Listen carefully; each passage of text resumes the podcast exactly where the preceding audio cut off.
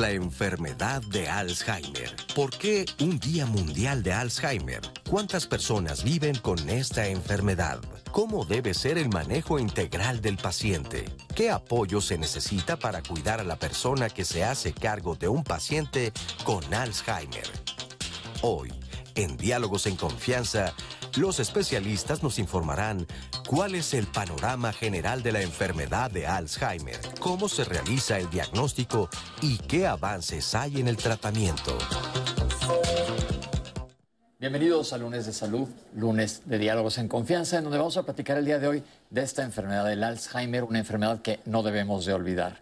Eh, es una enfermedad en la que estoy seguro que todos ustedes conocen a alguien que ha sido afectado probablemente por una demencia o tienen a alguien en la familia y no sabemos la diferencia entre Alzheimer y otras demencias. ¿Cuál es? Todo esto lo vamos a platicar el día de hoy aquí y estamos listos para contestar todas sus preguntas, todas las dudas que tengan ustedes. Esta enfermedad a mí en lo personal me pega muy cerca, ya les contaré más adelante por qué.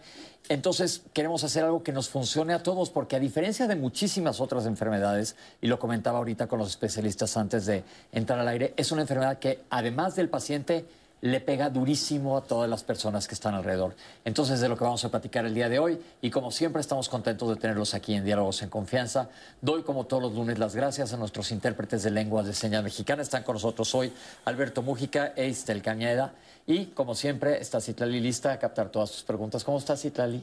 Querido Pepe, pues qué te digo, feliz de estar otra vez un lunes de salud, dialogando en confianza con todas las personas que nos acompañan y por supuesto con nuestros especialistas. También saludo con mucho gusto a, nuestros intérpretes de lenguas y señas. Y pues como dices, este tema que merma considerablemente la calidad de vida de las personas y que además sorprende y de pronto uno no sabe identificar por qué pasa, qué pasa, si le dio a mis papás, me va a dar a mí, si yo tengo predisposición, cuáles son los factores de riesgo que puedo modificar, hay algo que se puede hacer para evitar, bueno, pues de esto y mucho más vamos a estar platicando aquí, como bien lo dices Pepe, o sea, es tan importante que tenemos un día en todo el mundo para hablar de este problema tan importante de salud pública que con el tiempo se hace más y más frecuente. ¿Quieres saber por qué? Pues aquí en Diálogos en Confianza seguro lo va a aprender. Yo tengo el privilegio de ser la voz que traiga sus comentarios, dudas, dudas, sugerencias aquí a este foro con nuestros especialistas. Recuerde que es el espacio para usted, creado para usted y que estamos transmitiendo a través de todas nuestras plataformas en vivo. Estamos en Facebook, en YouTube, en Instagram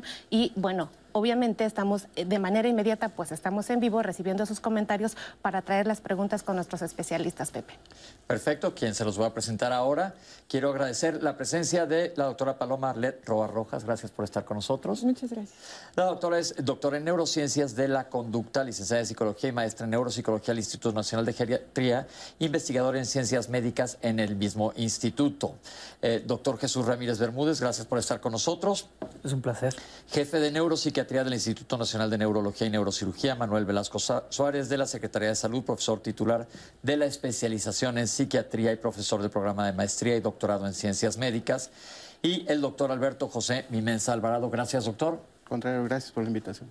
Neurólogo adscrito al Servicio de Geriatría y a la Clínica de Trastornos de la Memoria del Servicio de Geriatría del Instituto Nacional de Ciencias Médicas y Nutrición Salvador Subirán, profesor titular del curso de alta especialidad en Geriatría Neurológica del Instituto Nacional de Ciencias Médicas y Nutrición y miembro del Sistema Nacional de Investigadores Nivel 1, miembro de la Academia Nacional de Medicina de México. Doctores, gracias por estar con nosotros. El día de hoy, como digo, es un tema que nos pega literalmente a todos, pero vamos a ver una cápsula introductoria, pero antes de eso quiero ser el primero en decir, por suerte tengo los lunes, voy adelante de mis compañeras, que estamos de manteles largos esta semana porque estamos cumpliendo 25 años en Diálogos en Confianza. Entonces, gracias a ustedes, seguimos aquí. Muchísimas gracias y toda esta semana vamos a estar de festejos. Entonces, bueno, vamos a ver nuestra cápsula y seguimos adelante. Según la Organización Mundial de la Salud, entre el 60 y 70% de los casos de demencia corresponden a la enfermedad de Alzheimer. En nuestro país, la Asociación Mexicana de Alzheimer indica que para 2025 la cifra será superior al millón de casos. Este incremento se debe al envejecimiento de la población, ya que la edad es un factor de riesgo. Ante el impacto de las cifras y con el propósito de generar mayores investigaciones y concienciar a la sociedad sobre esta grave enfermedad, cada 21 de septiembre quedó establecido como el Día Mundial del Alzheimer. Conocer más sobre la enfermedad contribuye a enfrentarla de mejor manera y saber cómo afecta a los cuidadores directos y familiares. Gracias, Fer. Fer acaba de decir algo importantísimo en esta enfermedad, a diferencia de otras, como yo hablé al principio del programa. El cuidador primario, la persona más cercana que se está encargando del paciente con Alzheimer, es alguien que tiende a sufrir muchas veces mucho más que el paciente. ¿Estoy bien, doctor, o no? Así es, eh, esto es uno de los grandes problemas y retos que representa atender a un paciente con enfermedad de Alzheimer, es decir, el cuidador que puede ser remunerado o no remunerado, es decir, muchas veces recae en el familiar, pero en otras ocasiones hay que invertir en costos para atender a estos pacientes y esto representa un verdadero reto desde el punto de vista tanto de los cuidados que hay que proporcionarle al paciente, pero también aspectos económicos de los cuales pues la familia tiene que costear ello. Entonces es muy importante recordar que un paciente con enfermedad de Alzheimer a lo largo de la, de la evolución de la enfermedad requerirá en algún momento un cuidado especial y creo que uno de los aspectos más importantes en este momento es capacitar al personal que va o que se dedica a cuidar a estas personas. Y más adelante vamos a hablar con más calma sobre el cuidador primario, pero los voy a traer, doctores, al principio de la enfermedad. Ahorita Fer nos explicó en la cápsula que debido a que hemos alargado la expectativa de vida, eh, la ciencia médica ha avanzado lo suficiente, que vivimos más años, estamos viendo cada vez más casos porque un factor de riesgo es la edad. Pero nos podrían hablar un poco de normalmente a qué edad se presenta, porque también hay que decir, hay casos que se presentan muy joven. ¿De qué depende esto? Platíquenos. Bueno, lo que pasa es que en la enfermedad de Alzheimer tenemos principalmente dos tipos y hay un Alzheimer que es genético y en efecto en ese caso es un Alzheimer que lo padecen las personas muy jóvenes. Estamos hablando de personas que pueden tener menos de 50 años, pero ese es, un, es una minoría de los casos, es muy pequeño, es muy extraña esa enfermedad. Sí tenemos casos en México, pero son muy pocos. Tenemos el otro tipo de Alzheimer, que es el que conocemos como Alzheimer esporádico, que ese es el común. Ese es el que le da a casi todas las personas que la padecen esta enfermedad. Y esa es una enfermedad que comúnmente va a empezar a presentar síntomas después de los 65 años. Ok. Entonces hablamos que un factor de riesgo es la edad, bueno, o a menos que sea el otro, en donde la genética sí, sí tiene implicaciones. Pero en el que es el esporádico, ¿la genética influye? La genética influye, pero no en la misma medida. ¿no? En, la forma genética que ya se mencionó, eh, más o menos el 50% de las personas eh, pueden llegar a desarrollar la enfermedad si tuvieron un familiar de primer grado. En cambio, en la forma esporádica es, mucho menos fuerte el impacto. Más bien se pueden poner atención a otros factores que podemos llamar incluso factores prevenibles. Hay un estudio reciente que salió en la revista Lancet donde calculaban que el 40% de los factores de riesgo para el desarrollo de demencia en general pueden considerarse modificables o prevenibles y que hay un 60% aproximadamente que no se pueden eh, prevenir. ¿no? Platiquemos de los factores de riesgo. ¿Qué me pueden decir de ellos? ¿Qué le podemos decir al público? Bueno, podemos empezar por uno muy importante en nuestra población, que es un factor de riesgo para la enfermedad de Alzheimer, que es la diabetes. La diabetes es un factor de riesgo importante, entonces es muy importante saber que si yo soy diabético desde joven, tengo que cuidar mi enfermedad, tengo que tener un buen control, tengo que hacer ejercicio, tengo que comer bien, porque esta enfermedad, entre más joven, la diabetes tipo 2, entre más joven yo la tenga, más me puede aumentar mi riesgo para padecer demencia. Dos preguntas. ¿Y la tipo 1 también se asocia? Es diferente porque se espera otro ciclo de vida, pues, para oh, una persona con, diabetes tipo 1. Ahora, si eres un paciente que vive con diabetes, pero tienes una diabetes bien controlada, que lo hemos dicho los lunes aquí siempre, de alguna manera o de otra, vamos a tocar diabetes aquí los lunes. Si mm. tienes un buen control de tu diabetes, tu expectativa de vida en cuanto a complicaciones de diabetes cambia totalmente. Totalmente. Aquí también tiene un impacto beneficioso, por así decir, que te puede evitar. Entonces, pacientes que viven con diabetes, otra razón más, les seguimos sumando todos los lunes. ¿Qué otros factores de riesgo? Es importante porque se ha estratificado los factores de riesgo, es decir, por etapas de la vida. Y uno de los aspectos más importantes a considerar tratando de prevenir la enfermedad es la escolaridad. Se ha demostrado que la baja escolaridad, es decir, países como México, que tiene un promedio de escolaridad de nueve años comparado con otros países que tienen 14 años de escolaridad, se ha asociado o se ha relacionado que baja escolaridad es un factor de riesgo a futuro. Y es importante porque esta medida en etapas tempranas de la vida puede ser uno de los elementos que proteja a través de algo que se denomina reserva cognitiva. por la reserva cognitiva. Por la reserva cognitiva. Mientras más hayas estimulado tu cerebro en cuanto a aprendizaje, estás protegiéndolo a largo plazo. Por supuesto. Y en etapas intermedias es importante entonces recordar que ahora se ha estratificado. Es decir, las personas hipertensas que padecen hipertensión arterial en etapas entre los 40 y los 55 años de edad es donde más se ha demostrado que influye como factor de riesgo. Es por eso que el grupo en este momento poblacional que se encuentra entre los 30 y los 50 años de edad, que es el que en los siguientes 20 años tendrá 60 o 70 años de edad, es el grupo en el cual tenemos que incidir en las medidas de prevención y de control de riesgo. Y ya se ha hablado incluso que en etapas avanzadas, es decir, después de los 60 años de edad, la depresión, los problemas auditivos, incluso ahora ha emergido el concepto de la contaminación como un posible factor que puede contribuir a riesgo a padecer enfermedad de Alzheimer o alguna otra forma de demencia. Entonces, esto es bien importante. Pacientes que viven con hipertensión arterial, hemos hablado mucho también en diálogo sobre hipertensión y acuérdense que hemos dicho aquí que la hipertensión es silenciosa. Entonces, váyanse a tomar la presión arterial porque, como siempre decimos, mientras más temprano, va a ser más fácil el manejo. ¿Algún otro factor de riesgo? Yo me preguntaba, Pepe, esto de la escolaridad, o sea, porque de pronto eh, dices, bueno, pero yo no tuve acceso a la educación, pero tal vez hice muchas actividades que estimularon pues mi cerebro y mi aprendizaje todo el tiempo. ¿Eso tiene alguna relación o precisamente tiene que ver con un grado escolar propiamente? Hay dos conceptos. Uno es lo que denominamos reserva cognitiva, que es lo que aprendemos. Incluso se habla hoy de que la máxima capacidad de aprendizaje ocurre en los primeros 25 a 30 años de vida. Pero hay otro concepto que ha emergido que se llama mantenimiento cognitivo, es decir, no importa si yo estudié y alcancé un nivel muy alto de escolaridad, sino es cómo mantenga y perpetúe este conocimiento a lo largo del tiempo. Eso también contribuye a la reserva. Por lo tanto, sí es importante lo que uno aprenda en los primeros años, pero es también importante cómo lo mantenga uno a lo largo de la vida a través de esto, esta estimulación cognitiva.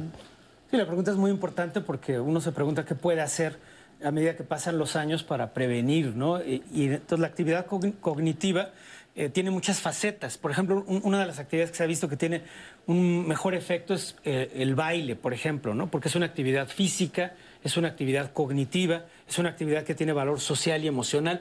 De hecho, hablando de actividad cognitiva, parece que lo que tiene más valor es realizar actividades donde haya esa interacción social y emocional y donde haya un cierto factor de novedad, es decir, que no, que no sea solamente una actividad rutinaria y habitual. Que aprendas. Que hay un cierto factor de aprendizaje. Yo creo que eso es muy importante. Entonces, básicamente, nuestro cerebro no es un músculo, pero sí lo podemos ejercitar este, para, para hacerlo fácil, para que la gente nos entienda. Eh, leer eh, gente, yo estoy negado para las matemáticas y sudokus y eso, pero esas cosas funcionan que luego nos preguntan. Lo que pasa es que yo creo que existe una cuestión cultural en la cual también la edad se asocia con que ya no puedo aprender algo. Lo importante es intentar aprender algo nuevo, sea lo que sea. Intentar, no tienes que aprender. Y eso, y eso, y eso es una falacia. Y saber que se puede también. Hay gente que se puede aprender a cualquier edad. Pacientes que, no pacientes, gentes que estén en la geriátrica que siguen estudiando y toman cursos de una cosa, toman cursos de otra, idiomas, etcétera. Se puede seguir aprendiendo. Entonces es un motivo más para estimular nuestro reserva cognitiva. Reserva cognitiva quiere decir básicamente nuestro tanque de gasolina de conocimientos. Entonces, seguirlo estimulando, seguir llenando el tanque y eso nos va a proteger. No quiere decir que nos evite, pero es un factor de protección. ¿Algo más que la gente pueda saber sobre factores de riesgo? Quizá una cosa muy importante es, digamos, la actividad física, ¿no? Que, que hay que anclarla a la actividad cognitiva. Tiene mucho que ver con lo que se mencionó de diabetes, hipertensión, que, es decir, los factores de riesgo obesidad, tabaquismo, por supuesto, son factores de riesgo en general. Entonces, promover la actividad física junto con la actividad cognitiva, yo creo que es la principal receta, ¿no? Para tener una mejor prevención. Perfecto, vamos a ver una cápsula porque ustedes nos preguntan, se preguntarán, ¿qué es Alzheimer? Es un tipo de demencia, pero ¿qué es una demencia? Vamos a ver. Las demencias son una serie de, de enfermedades en donde se van perdiendo eh, unas, las habilidades de la cognición, eh, de nuestras capacidades de, pensamiento y de habilidades intelectuales eh, que la persona ya había adquirido.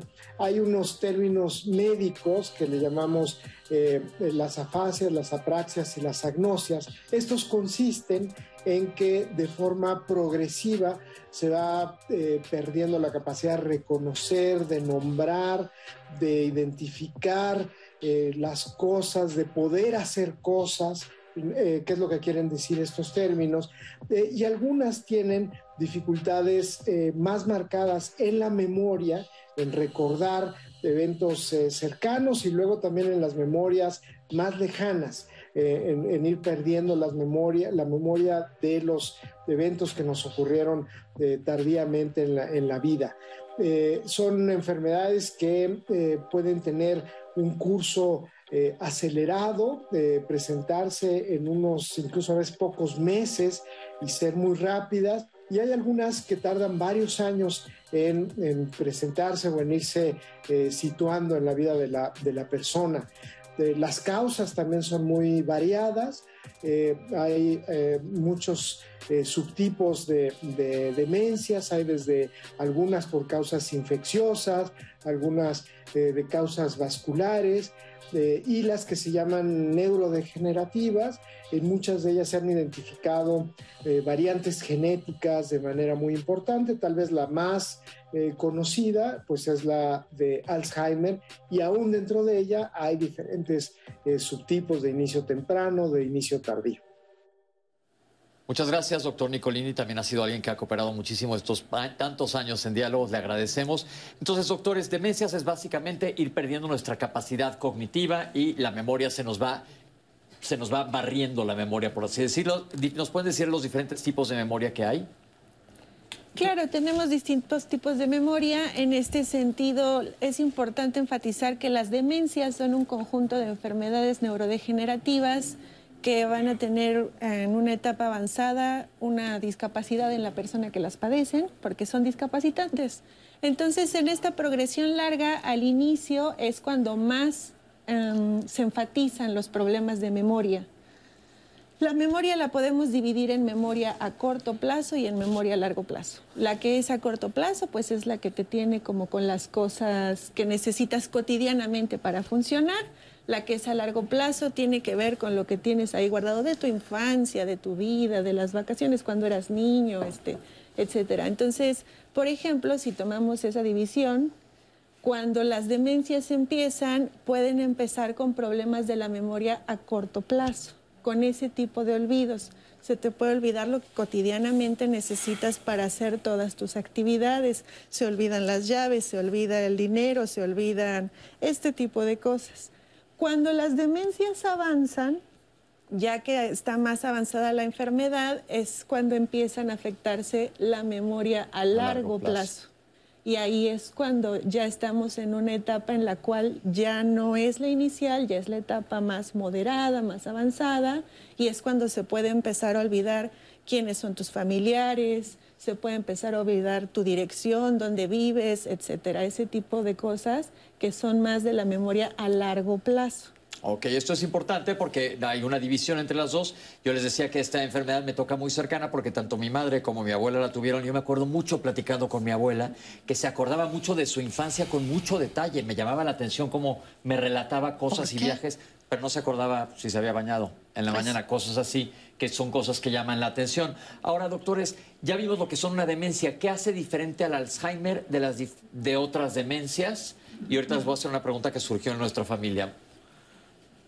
Alzheimer es la forma más conocida de, demencia, fue una de las primeras formas que se descubrió en forma científica hace unos 100 años, pero no es eh, la única, ¿no? Otra forma muy importante es la demencia vascular, que se debe sobre todo a factores de riesgo como los que ya se han mencionado, diabetes, hipertensión y otras causas. Y Por vascular quiere decir que está implicado el riego sanguíneo del, del cerebro. Acuérdense que siempre les digo que aquí tengo una parcelita, si le cierro la llave no le va a llegar agua, ahora no están verdes, pero si fueran mis jitomates verdes, que siempre pongo de ejemplo, no están funcionando adecuadamente. Perdón, doctor. Es correcto, sí. Entonces tiene que ver con, eh, la presentación de infartos o de hemorragias en el cerebro, efectivamente por problemas de irrigación sanguínea.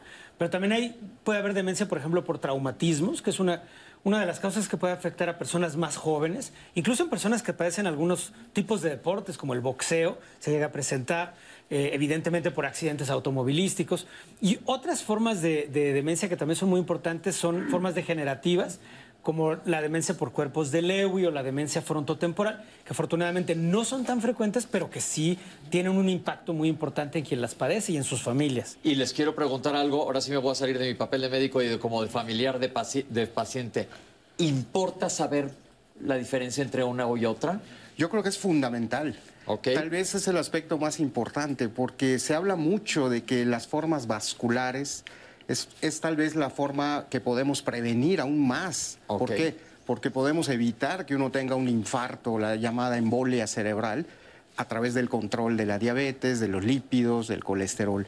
Yo quería hacer algún aspecto, resaltar un aspecto importante en la diferencia entre las memorias. Con frecuencia, para identificar un paciente que tiene un problema o, o, la familia pudiera identificar, es que de manera temprana los pacientes que tienen un problema asociado a enfermedad de Alzheimer, con frecuencia empiezan a referir olvidos de cosas muy simples, dice olvido la llave, olvido dónde dejé mis lentes. Y las pacientes que tienen una memoria muy avanzada, es decir, con esta reserva cognitiva, usan estrategias usando cuatro pares de lentes, poniéndolos en muchos sitios para poder compensar esas pérdidas. Y la característica es que las familias nos dicen, no olvida, recuerda, olvida todo lo reciente, pero se le, eh, recuerda perfectamente lo pasado. Y al revés, en las formas vasculares, los olvidos casi siempre son de las cosas pasadas. Esto es una manera De en donde las familias pueden ¿Pero por identificar. Tiene que ver con la, con la afectación de, de áreas anatómicas del cerebro donde se genera tanto Y de una riego la- de- Así es, por supuesto. Pero ahora yo, una pregunta que va muy relacionado a eso, porque mucha gente bromea inclusive y no queremos asustar tampoco al público. Es muy común a todos, estoy segu- seguro que ustedes que me están viendo en casa que dicen, ¿dónde dejé las llaves? ¿Dónde está el teléfono Chihuahua? Si lo y lo traes a veces en la mano. A todos nos pasa que se nos están olvidando las cosas. ¿Cuándo hay que preocuparse? Yo creo que uno de los aspectos más importantes para resaltar esto y, y gener- no generar una confusión es que hay algo que denominamos olvidos benignos. Como bien comentas, a todos se nos puede olvidar dónde dejamos las llaves. Cuando esto ya empieza a ser anormal, cuando ya empieza a interferir con las actividades que el paciente habitualmente hace. Es decir, cuando alguien dice, ya olvido la llave o olvidé dónde estacioné mi auto y me regresé en un taxi y luego me di cuenta que yo tenía mi coche en el estacionamiento o empiezo a olvidar y esto ya empieza a impactar en la actividad diaria, es cuando tal vez sea el dato de alarma donde De- uno ya debe la pena visitar a un médico. Así es. Perfecto, Citlali, ¿qué nos dice la gente? Pues mira, tenemos precisamente una llamada de María García. Ella es una mujer de 80 años y dice que pues su esposo tiene Alzheimer y eh, al parecer pues a veces pareciera ser como un niño de 5 años. Dice que tiene que cuidarlo y pues eso le está generando pues muchos problemas. Quisiera saber si hay algún lugar en donde lo pueda llevar y que sea de- eh, y que sea accesible. Tenemos una pregunta de Gaby Rodríguez que también es de, otro de nuestros este, seguidores en Facebook de Speilarmus que nos piden la diferencia entre Alzheimer y demencia senil. María Eugenia Martínez nos dice que su madre falleció hace 27 años por esta enfermedad y que en ese tiempo no había suficientes cosas ni suficiente información. Su madre fallece a los 60 años. Nos agradece y nos escucha porque este tema es muy relevante y además pues celebra que haya mucha información ahora acerca de esto. Nos pregunta Patricia Ismael si la epilepsia es un factor de riesgo. Gaby, Gaby Monterrón nos dice que hay un doctor que se llama David Perm- Permulter que relaciona la alimentación al Alzheimer, que si ustedes conocen algo de esto y qué le pueden decir. Nos piden hablar sobre la diferencia, que ya se ha hablado sobre la memoria a corto y largo plazo. Y eh, también tenemos una cápsula, que, una, cápsula, una pregunta que nos dice eh, si estar distraído es lo mismo que tener algún tipo de demencia. Nos vamos a ir ahora con agradecimientos del público en el marco de los 25 años que estamos celebrando de Diálogos en Confianza.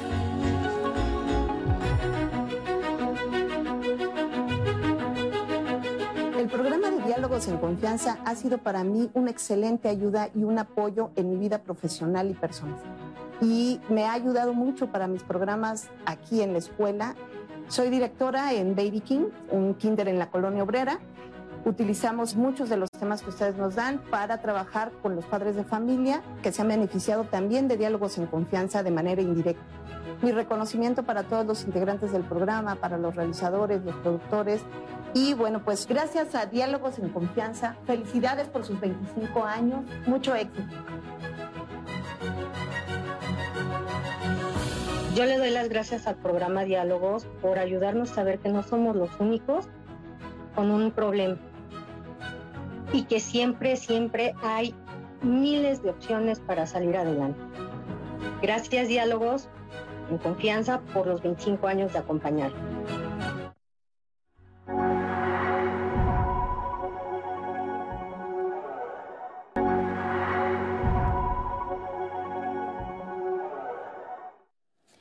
Seguimos aquí en Diálogos en Confianza platicando de un tema de vital importancia en el marco del Día Internacional del Alzheimer. Y quiero leerles la llamada de Ariel Fuentes que dice que su esposa tiene principios de Parkinson. ¿Cómo se relaciona el Parkinson con el Alzheimer o de plano no hay relación? Su, esposa refiere que se le empiezan a olvidar las cosas.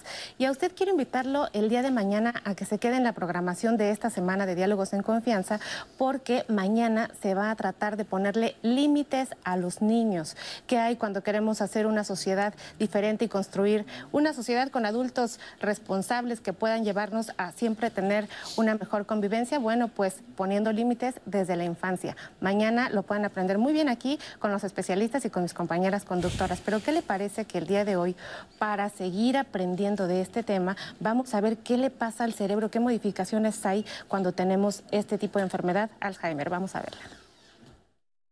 ¿Qué pasa en el cerebro de las personas que tienen Alzheimer? Lo que la, teoría, digamos, que más se ha verificado es que hay el acúmulo de una, eh, de una proteína que se llama la proteína del amiloide y de unas plaquitas este, que se llaman usos neurofibrilares, son como desechos celulares y que se empieza a hacer como esta basura neuronal, empieza a llenarse el cerebro de esto.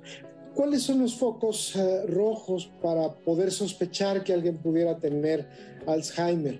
Desde luego, la, la pérdida de la memoria o de la forma de ser, un cambio de la personalidad muy marcada en la gente que lo está padeciendo, es algo que nos debe llamar la, atención, o la desorientación, ¿no? Que la persona de repente no se ubique en, tiempo, en el lugar, no reconozca a las personas, pues también pueden ser algunas señales eh, de alarma eh, para, para, esta eh, patología, el, el, que haya la, el antecedente familiar de, algún padre, abuelo que haya tenido esta enfermedad es otro, desde luego, factor de, eh, riesgo.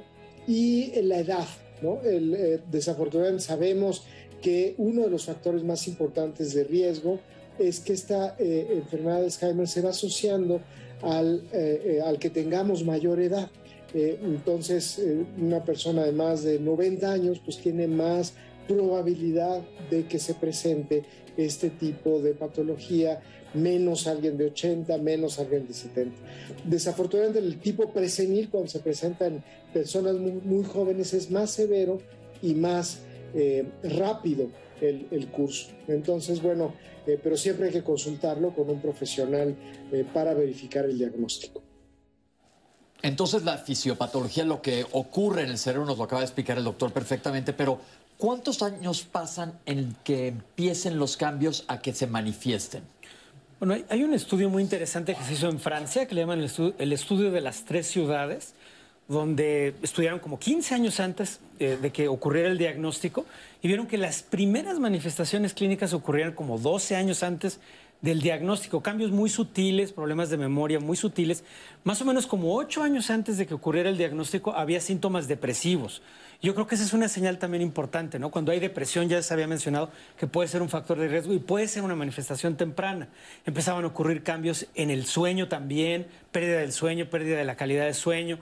Y eh, ya se iban manifestando, em, digamos, síntomas más concretos, ¿no? Los problemas de memoria más, más eh, francos y entonces ya ocurría finalmente el diagnóstico. Entonces, en realidad, son muchos años, pero también son útiles para la prevención. Entonces ya hablamos ya de factores de riesgo, que es lo, que sí podemos hacer para tratar de evitar esta enfermedad. Pero entonces, normalmente de que empiezan los cambios son 12 años para el diagnóstico, es un diagnóstico tardío, por así decirlo. Y el diagnóstico se hace clínicamente, esto quiere decir que te lo hace el doctor sin necesidad de laboratorios y de, y de rayos X o imagen, perdón. Sí, lo que pasa es que estas enfermedades no es que no se necesite la neuroimagen o los laboratorios, no, es que estas son enfermedades que para llegar a un buen diagnóstico, un diagnóstico certero, se necesitan ambas cosas.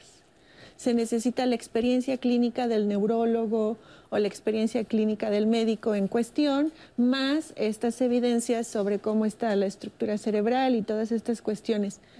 Una cuestión muy importante es descartar posibles causas de otras enfermedades que pueden estarnos generando los síntomas. Entonces, obviamente para eso se necesitan análisis clínicos, se necesita un médico generalmente especializado, se necesita conocer al paciente, se necesita un tiempo de conocimiento del paciente, etcétera. Entonces, se requiere un proceso es un diagnóstico que se hace a través de un proceso que es clínico y que también va de la mano con análisis y demás. Entonces, básicamente los estudios de gabinete y de laboratorio son para descartar otras cosas, para ver cómo está el paciente en general. Pero mi pregunta aquí, ahora sí me voy a meter como del abogado del diablo. Una vez vamos a hablar de los familiares o del entorno familiar porque, porque es quienes se dan cuenta. ¿Qué pueden hacer? ¿Cuándo acudir a un médico? Toda la gente que nos está viendo, cuándo deben de llevar a alguien al médico o tú mismo cuando paciente que dices, híjole, se me están olvidando mucho las cosas, ¿cuándo? Yo, yo creo que este es el punto más importante que tenemos que resaltar. El diagnóstico de un problema cognitivo está centrado en, primero, la identificación por parte del familiar o a veces del propio paciente que acude al médico porque ya se da cuenta, como decía, que estos olvidos empiezan a afectar su actividad diaria. Pero uno de los aspectos más importantes, y me parece que incluso el propio paciente debe de eh, solicitarle al médico, es la evaluación cognitiva. Es decir, a través de una prueba que utilizamos los médicos, que es muy simple, que los médicos aplicamos, podemos identificar, es decir, esto se llama tamizaje, es decir, hacer una búsqueda para corroborar si existe o no el problema cognitivo. Este aspecto es sumamente importante porque en muchos casos se considera que tener problemas de memoria o tener demencia es normal por la edad. Y esto es algo sumamente importante. Si bien es cierto que la edad es un factor de riesgo para tener un problema cognitivo, no necesariamente implica que ser viejo o tener o ser una persona mayor va a implicar tener un proceso de alteración de la memoria. Por lo tanto, la aplicación de una prueba es el punto que nos permite identificar. Sin esa prueba, prácticamente no podemos decir que alguien está cognitivamente sano o que es normal para la edad. Entonces, si tu familiar lo ves que está interfiriendo con su vida diaria o tú mismo te das cuenta que está interfiriendo con tu vida diaria estos olvidos, debes de ir con un especialista que te, que te haga esta prueba. Ahora, se hace esta prueba, ya nos dijo la doctora, se hace un tamizaje, se hacen otros estudios para corroborar y llegas al diagnóstico de Alzheimer. Oye, Pepe, pero espérate, ahí se me ocurre pensar, ¿no hay ningún diagnóstico que pueda prevenir esto? ¿Esto se puede prevenir antes? Por ejemplo, por ahí vi algunas publicaciones que decían que la escritura en algunos momentos podía decir que si había algún problema en la escritura podían saber. ¿Uno puede saber que le va a dar esto? Creo que uno de los aspectos más importantes en, e, en esta condición es que nadie llega a una enfermedad de Alzheimer sin haber pasado por etapas previas. Y hoy hablamos incluso como una medida de alerta, algo que se denomina queja subjetiva de la memoria, es decir, puede ser el primer dato en el cual, como comentaba la, doctora Paloma, eh, el paciente refiere ya que o está preocupado porque se le olvidan algunas cosas, dice yo mismo me doy cuenta de que algo me está pasando, no me concentro, tengo un problema en la atención. Ese podría ser el primer dato y yo siempre hago mención y le digo a los pacientes, los problemas de demencia pasaron por estas etapas y es allá donde tenemos que intervenir y educar a la población a intentar identificar estos problemas de forma temprana y a controlar el factor, los factores de riesgo. Más que preocuparme de cómo saber o saber si me va a dar Alzheimer, es mejor ocuparme y controlar mis factores. Es decir, hago actividad física, controlo mis enfermedades, estimulo mi memoria a través de lectura, a través de lectura propositiva y eso realmente es lo que puede prevenir que alguien desarrolle ello. Pero si en algún momento uno identifica estos problemas, es el momento de acudir para detectarlo. Entonces, una vez que se llega al diagnóstico, y aquí yo creo que ya es importante que involucremos a la familia, vamos a ver un testimonio que nos platique un poco cómo les ha ido y yo les voy a contar cómo nos fue con nosotros, porque creo que es bien importante que todos los familiares que nos están viendo les puedan ustedes, que son los especialistas, dar consejo. Vamos a ver esta cápsula nosotros empezamos a notar ciertos eh, comportamientos diferentes en mi papá, como de repente que iba a dar clases y dejaba el coche prendido, o sea, llegaba, se estacionaba y no apagaba el coche. Otra de las cosas que nos empezó a suceder es que de repente ponía cosas en lugares que no correspondían. Por ejemplo, las llaves del coche llegaba y las metía al refrigerador. Empezamos con una desesperación horrible porque todos los hábitos de la casa en general se empezaron a cambiar porque ya no podíamos. O sea, como, como familia empezamos a, hacer como rutas de toca este día y esta noche a ti. Pero pues todos trabajamos, todos tenemos diferentes obligaciones y no podíamos ni siquiera sostenerle el ritmo. Y empezamos a ver en dónde podía él tener mejor calidad de vida, en dónde podíamos también nosotros como familia tener mejor calidad de vida, porque las circunstancias ya nos estaban rebasando. Entonces, al final nos, recomendaron a nosotros el Instituto del Alzheimer's México y fue como llegamos aquí. Yo, pues, ¿qué les puedo decir como hija? de vivir una situación en donde mi papá era muy fuerte, en donde mi papá era un hombre capaz, un hombre emprendedor y donde nos mantuvo pues realmente y nos sacó a flote a todos, que somos tres hijos, pues el verlo así hoy tan minado y tan pues tan mal, nos ha ayudado mucho el tener este recurso para que él pueda salir adelante y nosotros también como familia. Yo creo que ha dicho algo muy clave porque habla en plural. ¿Qué hacemos los demás? A nosotros nos pasó en nuestra familia, que aparte normalmente la persona que, lo, que, está afectada, en la mayoría de los casos, como dijo la doctora, es alguien mayor, es alguien de respeto, por así decirlo. En nuestro caso era mi mamá y se ponía brava eh, porque empieza a haber muchos cambios conductuales. ¿Qué le podemos decir a la familia? Como ahorita ella nos acaba de explicar perfectamente, empieza a haber mucha desesperación familiar de decir, ¿qué hacemos? No estamos pudiendo con ella.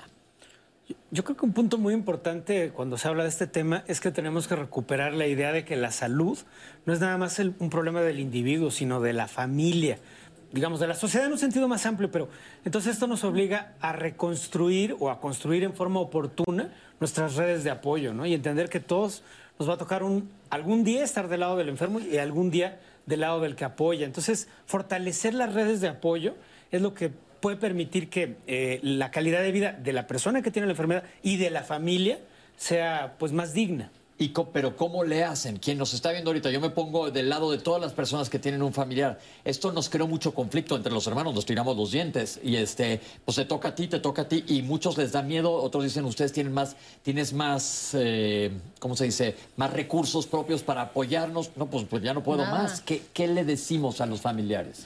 Yo, yo creo que no hay nada más terrible que la desinformación. Y eso tal vez es lo que genera el desconocimiento y la duda sobre qué está pasando. Yo creo que ante estos cambios, como bien eh, mencionan en el testimonio, eh, eh, primero tenemos que identificar y diagnosticar y darle el diagnóstico al paciente. Entonces yo creo que, como bien menciona el testimonio, es importante que si nosotros identificamos a un familiar que ya empieza a tener estos problemas, debe acudir a búsqueda de ayuda médica y bajo un diagnóstico es posible entonces obtener información sobre de qué se trata y por supuesto que los médicos tenemos la obligación de decirles qué es lo que está pasando y por qué está pasando ello y hay estas fundaciones que permiten también a, A eso ellos voy. acercarse. El apoyo, es decir, ya tenemos el diagnóstico, ya me dijeron que mi familiar tiene Alzheimer y es algo que no se va a curar, primero que nada, eso hay que saberlo. Psicológicamente hablando, para la familia y para el paciente. Yo, mi abuela me acuerdo que tenía momentos de lucidez perfecto y se angustiaba horriblemente. Ahorita vamos a hablar del tratamiento del paciente, pero quiero hablar del cuidador primario y de los familiares. ¿Qué les decimos psicológicamente? Porque pasas por una cantidad de emociones terribles también. Sobre todo que aparte que vas para abajo, para abajo, para abajo, para abajo. Bueno, yo lo que diría que lo principal es que no hay una manera ideal de lidiar con esta enfermedad. Esta enfermedad es, la verdad es que es terrible, no tiene cura, sabemos que tiene un desarrollo largo, van a pasar años. Entonces, en ese sentido no existe una manera ideal de lidiar. Las familias hacen lo que pueden. No vale la pena estar juzgándose si lo hacen bien, si lo hacen mal, si lo hacen... Lo hacen como pueden, esa es la única verdad. Nosotros en nuestro país tenemos múltiples opciones. La cuestión con nuestro sistema de salud y con muchas otras cosas en nuestro país es que todo está fragmentado. No existe una única opción, no existe un único lugar. ¿Dónde puedo ir, llevar a mi enfermo que me digan que tiene? No, no existe. Tenemos opciones públicas, opciones privadas, tenemos distintas especialidades, distintos especialistas. Entonces es como un collage de cosas que puede ser sumamente abrumador para la familia porque no saben qué hacer, no saben a dónde ir, no saben con quién llevar a su enfermo, empiezan a pensar que ellos están mal, empiezan a pensar, o será que yo estoy exagerando, o será que yo estoy mal, o será que mi papá siempre fue así, etcétera. Entonces, lo más importante yo creo que es eh, intentar tener paciencia, intentar no ser tan, tan duros con nosotros mismos intentar eh, saber que si nuestro familiar, si yo como hija pienso algo le está pasando a mi papá, es porque algo le está pasando a mi papá. No es ninguna otra cosa. Hay que aprender a escucharse, hay que aprender a respetar los, los procesos que tiene cada persona y en ese sentido, para navegar con todo este collage, con toda esta gama de opciones que tenemos en un país como el nuestro, Comparto la opinión con el doctor, el peor enemigo es la desinformación, el peor enemigo es intentar, eh, por ejemplo, encontrar consejo en una persona que no sabe nada de esto o en una persona que ofrece una cura, por ejemplo, un charlatán, porque también los hay, o pensar que existe un suplemento que le puedo dar yo a mi familiar y que eso va a revertir los síntomas, porque todo eso también nada más hace que se pierda tiempo, que se pierda dinero y que se pierda Entonces la pregunta específica es ¿a dónde pueden acudir? ¿A dónde? Estas fundaciones, este, hay- obviamente van a ir con un especialista, pero ahorita vamos a ver una cápsula de manejo integral, pero ¿a dónde acuden? Mucha gente que nos está viendo ahorita, ¿qué les podemos decir? Que están viéndonos diciendo, tenemos este problemón, como lo vimos en la cápsula. ¿A dónde se acercan? Yo diría que en primer lugar, como si es un problema de salud, ¿no? Hay instituciones especializadas, el Instituto de Nutrición, el Instituto de Neurología, el Instituto de Psiquiatría también tiene su, su área de, Geriatría. de psicogeriatría, hay un instituto de geriatría también. Hablaron de la Fundación de Alzheimer. Hablaron de la Fundación de Alzheimer y, y- y yo creo que en general, en cada hospital general, debería de haber servicios de geriatría, servicios multidisciplinarios, porque en realidad estos problemas requieren atención por parte de enfermería, trabajo social, eh, por supuesto los médicos especialistas, para poder dar esta orientación e identificar el problema específico, ¿no? El diagnóstico correcto, pero también si hay problemas de conducta, cómo atenderlos, orientar a la familia, apoyar psicológicamente al familiar o a veces incluso con una intervención exprofeso para eso, ¿no? Exacto, porque creo que eso es importantísimo. Pepe, sí, miren, es que me parece muy propio hacerles el comentario de la llamada que llegó anónima, que dice, mi mamá tiene eh, desde enero síntomas evidentes de Alzheimer. Ella quiere seguir viviendo sola en casa. Han llegado a la conclusión de llevarla a algún lugar, justo de lo que estamos hablando, donde la puedan cuidar, pero ha comentado que si hacemos esto, ella se va a quitar la vida. Ha intenta- han intentado convencerla de vivir en casa de la, de la persona que nos está es- llamando pero se pone muy agresiva. Esto ya le está provocando a ella precisamente pues gastritis y problemas por, por preocupación, problemas en su salud por la preocupación. Entonces, pues justo a ti te estamos contestando con este bloque. eh, que te acerques a alguien y ahorita vamos a ver una cápsula de manejo integral, pero yo me siento del lado de todo el público que nos está viendo ahorita porque ya pasé yo por esto dos veces y te desesperas. Es una enfermedad que hay que entender que afecta a todo el entorno familiar, sobre todo porque no hay una salida. No hay una salida y cada vez es una resbaladilla que va bajando, bajando, bajando. Entonces tienes que tener yo creo que un médico de cabecera que te vaya indicando y apoyarte en fundaciones y ahorita vamos a hablar del cuidador, pero vamos a ver el manejo integral del paciente. Aquí lo tienen. La atención de los pacientes con enfermedad de Alzheimer requiere la intervención de muchos profesionales de la salud, así como de la sociedad organizada, las familias, centros de apoyo, instituciones de salud. Al notar las que las molestias son más importantes, los pacientes pueden ser referidos a médicos internistas que son especialistas en las enfermedades de adultos, los geriatras que son especialistas en enfermedades ya del adulto mayor, nosotros los neurólogos y también los médicos psiquiatras. porque Hay muchas veces que las alteraciones de una enfermedad de Alzheimer se manifiestan con muchos problemas de comportamiento. Podemos solicitar además el apoyo de nutrición para establecer un plan de alimentación, terapia física y rehabilitación para un plan de actividad física, terapia ocupacional y en algunos casos terapia de lenguaje. Porque lo que se busca y lo más adecuado es un plan personalizado, de acuerdo a las alteraciones que puede tener. Hay pacientes que pueden ocupar más de algún tipo de terapia o alguna otra intervención. Y puede haber aspectos en los que algún especialista puede tener mayor experiencia o tiene un mejor dominio de ese tipo de alteraciones y es por eso que se puede formar un buen equipo para la atención de los pacientes.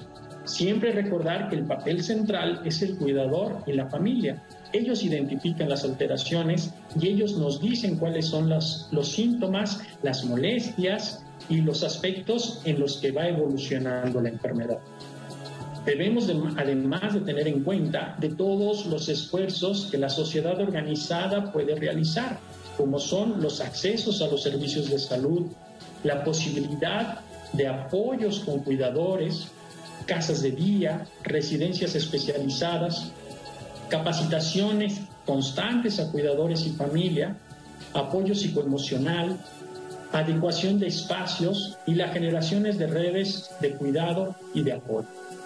El manejo de pacientes con enfermedad de Alzheimer requiere de paciencia, flexibilidad y empatía. Debe ser un trabajo en equipo, que empiece en la familia, se apoye en profesionales y es una responsabilidad de la sociedad en su conjunto. Entonces, en base a esto reiteramos lo mismo, tiene que haber una cabeza, si estamos bien con eso, que sea un especialista y que este especialista le vaya diciendo a la familia cómo llevar la situación. Porque como estamos viendo, afecta muchísimos aspectos más que la salud propia. Ahora, Citlali, ¿qué nos dice la gente? Estoy seguro que tienes muchos comentarios. Ay, tenemos muchísimos comentarios y pues muy fuertes, Pepe, pues como en el contexto de esta enfermedad. Mira, eh, nos escribe Belarcop Teresa para decirnos que para ella fue un gran honor poder cuidar a su mamá, que tuvo esta enfermedad por más de 12 años. Y le dice a todas las personas que la paciencia y la información, como les han dicho los especialistas, es la clave, además de felicitarlos por abordar este tema y por los 25 años, Pepe. Eh, Lavalle dice, bueno, ¿cómo voy a saber si yo tengo la enfermedad? Eh, ahora no tengo ningún diagnóstico, ningún síntoma, pero mi papá y mis tías lo tienen. ¿Yo qué puedo hacer? Eh, Gaby Rodríguez Guevara nos dice qué especialidad debe de tener el médico que determine que un paciente padece Alzheimer. Dulce Castro tiene 37 años y nos dice algo muy interesante. Dice que no recuerda la infancia de sus hijos. Sus hijos actualmente tienen 15 años, pero no se acuerda ni de cuando empezaron a caminar, ni de lo que pasaba cuando ellos eran bebés. Esto podría ser Alzheimer o ya que puede tener. Leonor Garrido. Los accidentes eh, cerebrovasculares pueden ser causa de Alzheimer. Marta Sotelo nos dice si coser a máquina y hacer, y hacer ropa eh, en máquina puede considerarse como una actividad que está estimulando su cerebro y si esto pues ya, ya le da palomita para estar este, manteniendo el cerebro saludable. Eh, Guadalupe Galván dice que su mamá no recuerda lo pasado justo de lo que hablábamos, pero sí, eh, perdón, recuerda lo pasado, pero no recuerda lo de este momento. ¿A dónde puede llevarla y qué le pueden decir? En las llamadas telefónicas nos ha llamado la señora Fajardo y nos dice, ¿cuándo aparece esta enfermedad? ¿Qué es lo que pasa en nuestro cerebro? ¿Se destruyen las neuronas? ¿Se debilitan? ¿O qué es lo que está pasando para fines prácticos y entenderlo sencillo? Nos dice la señora Fajardo. También nos llamó Marta Alcocer para preguntarnos si hay una asociación con el alcoholismo y eh, esta enfermedad y por qué. Y eh, si sí también nos preguntan si la memoria a corto plazo o la memoria a, largo plazo se estimulan de la misma manera o de una forma distinta, Pepe. Perfecto. Todas estas preguntas las van a contestar nuestros especialistas en el último de los bloques. Eh, seguimos platicando sobre esta enfermedad. Entonces, ya que tenemos, ya los familiares están con un médico, la pregunta que han hecho, ¿con qué especialista? ¿Neurólogo, psicólogo, psiquiatra? ¿Qué es lo ideal? Yo creo que uno de los aspectos importantes, y yo siempre hago mención de que eh, la enfermedad debe tratarla el médico que está capacitado para hacerlo. Y esto abarca no solo los problemas de memoria, sino también la, hipertensión, la diabetes. Es decir, eh, me parece que eh, considerando las especialidades, por supuesto que el psiquiatra, el geriatra, el neurólogo, incluso el internista podría ser un médico que identifique a estos pacientes. Y tal vez el aspecto más importante es que si como médico ah, el, el, familiar o el paciente que ha acudido siente que no hubo una adecuada evaluación de su memoria, el médico debe referirlo con el especialista que considere que tiene la experiencia para hacer las pruebas. Y además, este, una vez que el médico lleva la batuta, se apoyará en diferentes especialidades, me imagino. Estamos hablando de nutrición, fisioterapia, psicología y la familia. Yo sigo insistiendo mucho en que el manejo de la familia es muy importante por el impacto eh, psicológico que puede tener. Ah, tenemos unos segundos, doctor, algo que le puedes decir a los familiares de alguien que le acaban de diagnosticar Alzheimer, además de la paciencia. Bueno, yo enfatizaría mucho el punto sobre, como bien dices, la paciencia, sobre todo sobre el no juzgarse tan duramente, sobre el recordar que como todo en la vida, por muy difícil que parezca, lo que uno necesita es lidiar con eso, no dejarlo de lado, no ser negligente, no pensar que va a desaparecer, sino lidiar con eso de la manera en la que uno pueda lidiar en ese momento. Perfecto. Bueno, pues nosotros, gracias doctora. Ahorita regresamos con ustedes, pero vamos a seguir escuchando más testimonios de gente que nos felicita y estamos encantados. Gracias a ustedes, estamos aquí, vamos a verlo. Gracias al Canal 11 por su programa de Diálogos en Confianza. Eh, cuando tocaron el tema de los derechos del adulto mayor, a mí me ayudó mucho a comprender y a entender cómo convivir con mi hermana, yo la cuido, que es un adulto mayor de 66 años y cuáles son sus derechos. Gracias, Diálogos en Confianza, por este programa psicosocial y familiar que nos ayude en el día a día. Muchas gracias. En este día tan especial quiero eh, felicitarles por sus 25 años. Me encanta escucharles, verles y lo comparto siempre todos los días con mi, con mi mamá. Les escuchamos todas las mañanas. Para mí pues es uno de mis programas favoritos y lo disfruto máximo escucharles. Entonces muchas felicidades por estos 25 años. Quiero agradecer a Diálogos en Confianza porque ha sido para mí, para mi vida personal y profesional, una orientación y una ayuda muy grande. Diálogos en Confianza siempre fue el acompañante como asesor que reconfirmó toda la información que yo otorgaba al servicio de padres y al servicio educativo. Quiero darle las gracias porque también y de manera personal, en mis últimos tres años de vida nueva, de jubilado, ha sido realmente un espacio de información digna. Quiero agradecer a Diálogos en Confianza por mantener un espacio digno de información. Gracias, Canal 11. Muy bien.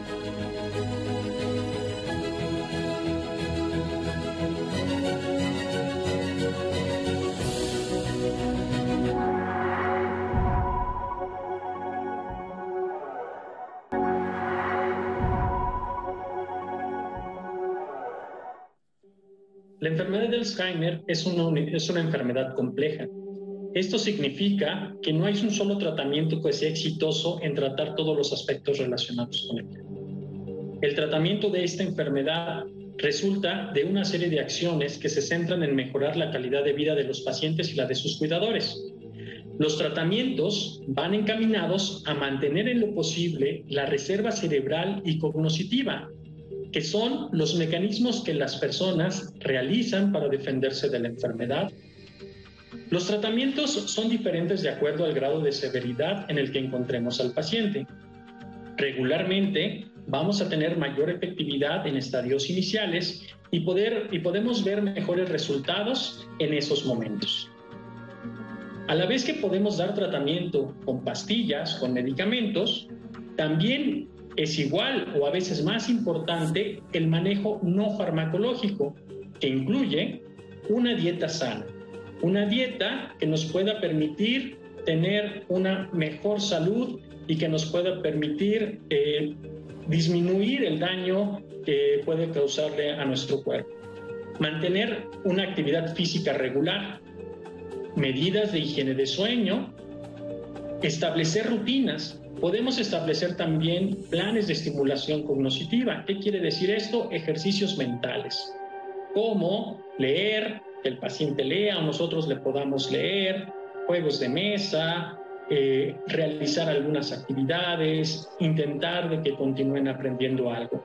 Claro, sin presionarlos y de acuerdo también a la fase de la enfermedad en la que nos encontremos.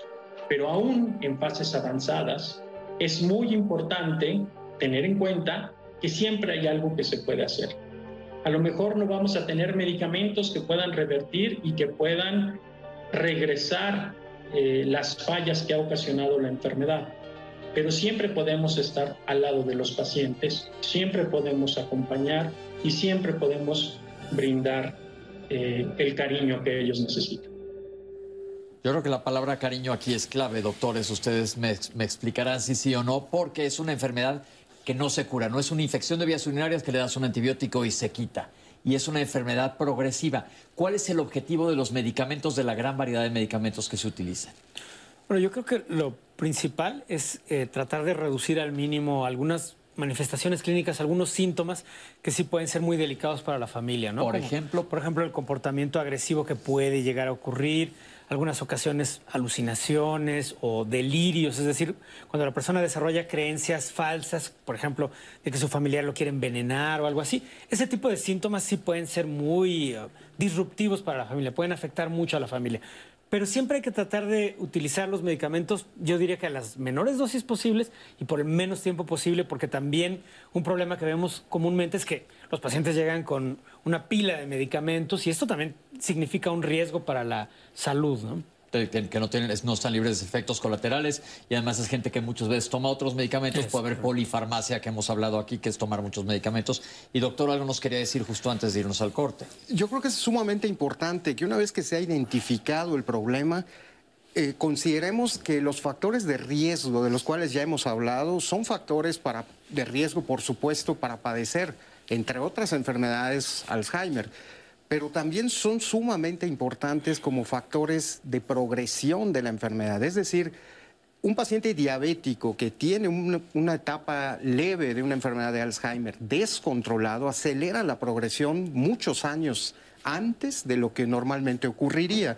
Entonces, muchas veces vemos en la práctica clínica diaria pacientes que han sido tratados para el problema de la demencia, pero tienen descontrol de sus factores de riesgo, es decir, están hipertensos, la diabetes está inadecuadamente controlada, tienen otros elementos y entonces yo creo que es sumamente importante y el mensaje que yo daría es que si tienen la enfermedad, no todo está perdido, es decir, podemos retrasar la progresión mediante el control de estos factores y dependiendo de la etapa, decía yo que ningún paciente con enfermedad de Alzheimer severo llegó a esa etapa sin antes pasar por etapas previas.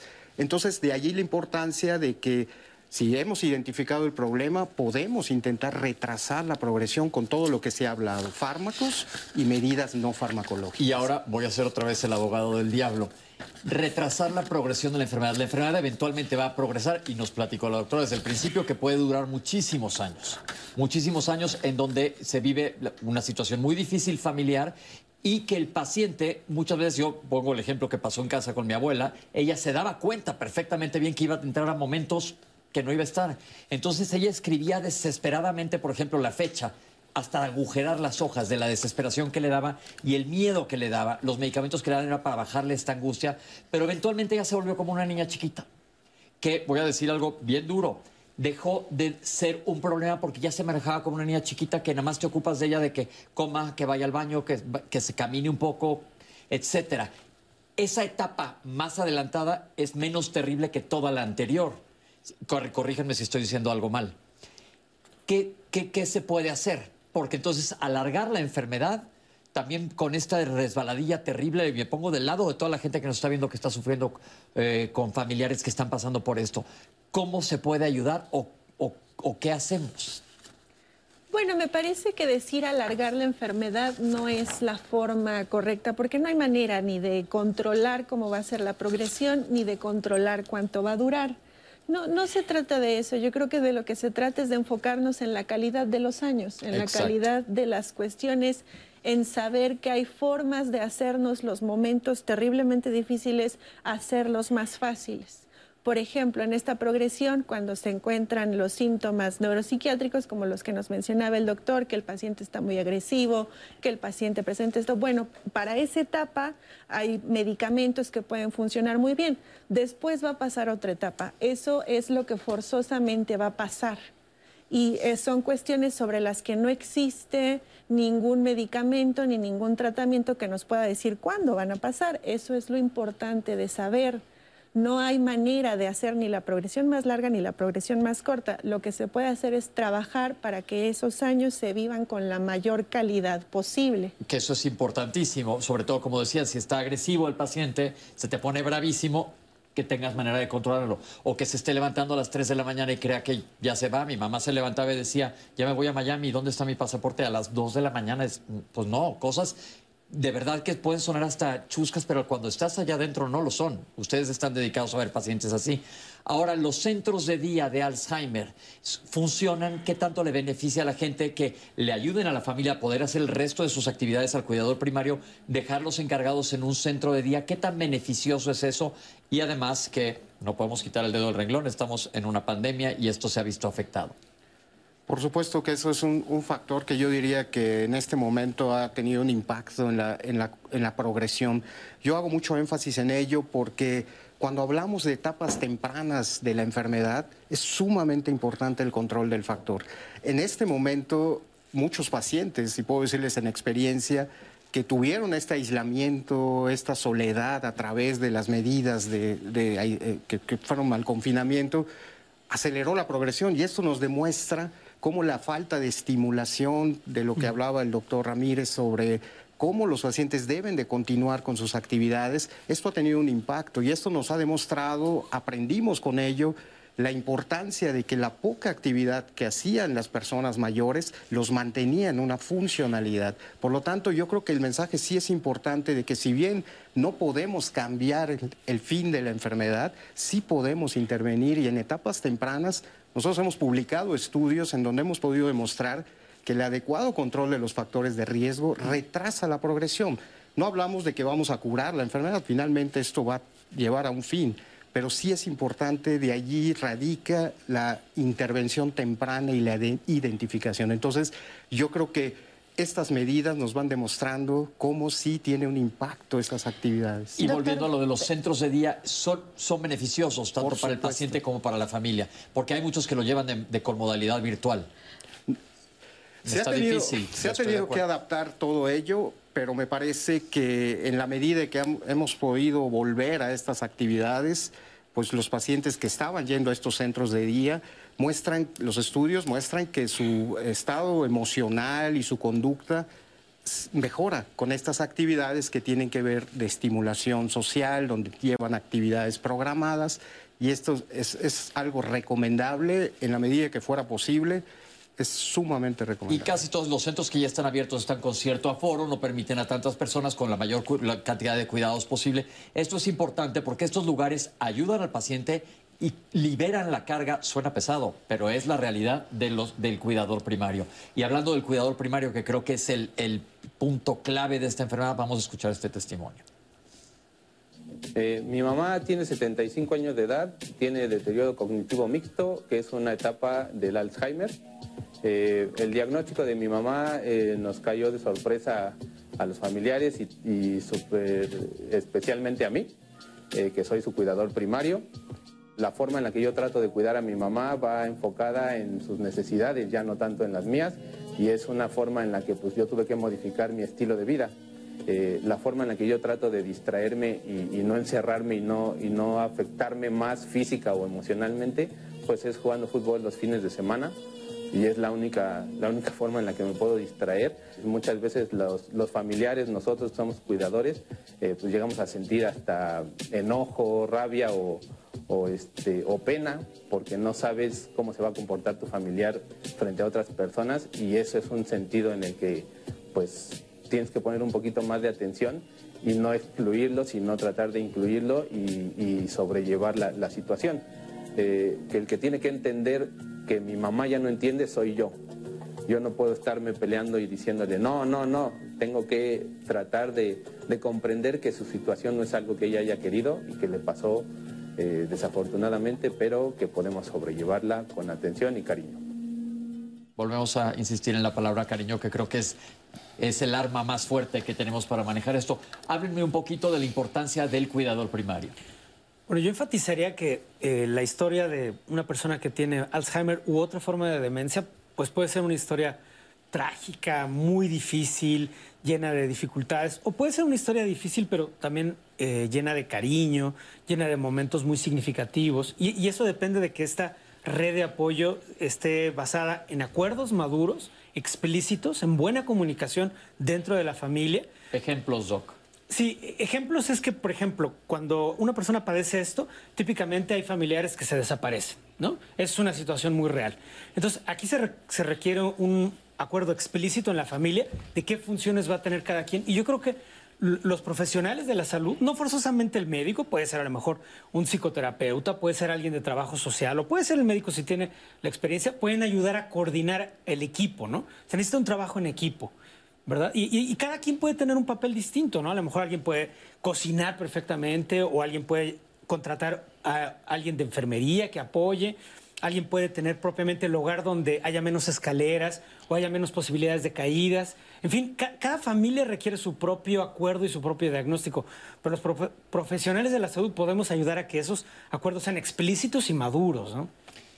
que ahí entran muchas cosas en juego para llegar a lo que estaba hablando el doctor tiene que haber mucha disposición, apertura y madurez, sobre todo para esto. Tenemos una cápsula que nos habla de la importancia del cuidador primario porque quiero regresar a hacerle preguntas a la doctora específicamente cómo podemos apoyarlo. Vamos a ver. Se estima que actualmente en el mundo existen cerca de 100 millones de personas que tienen más de 60 años de edad.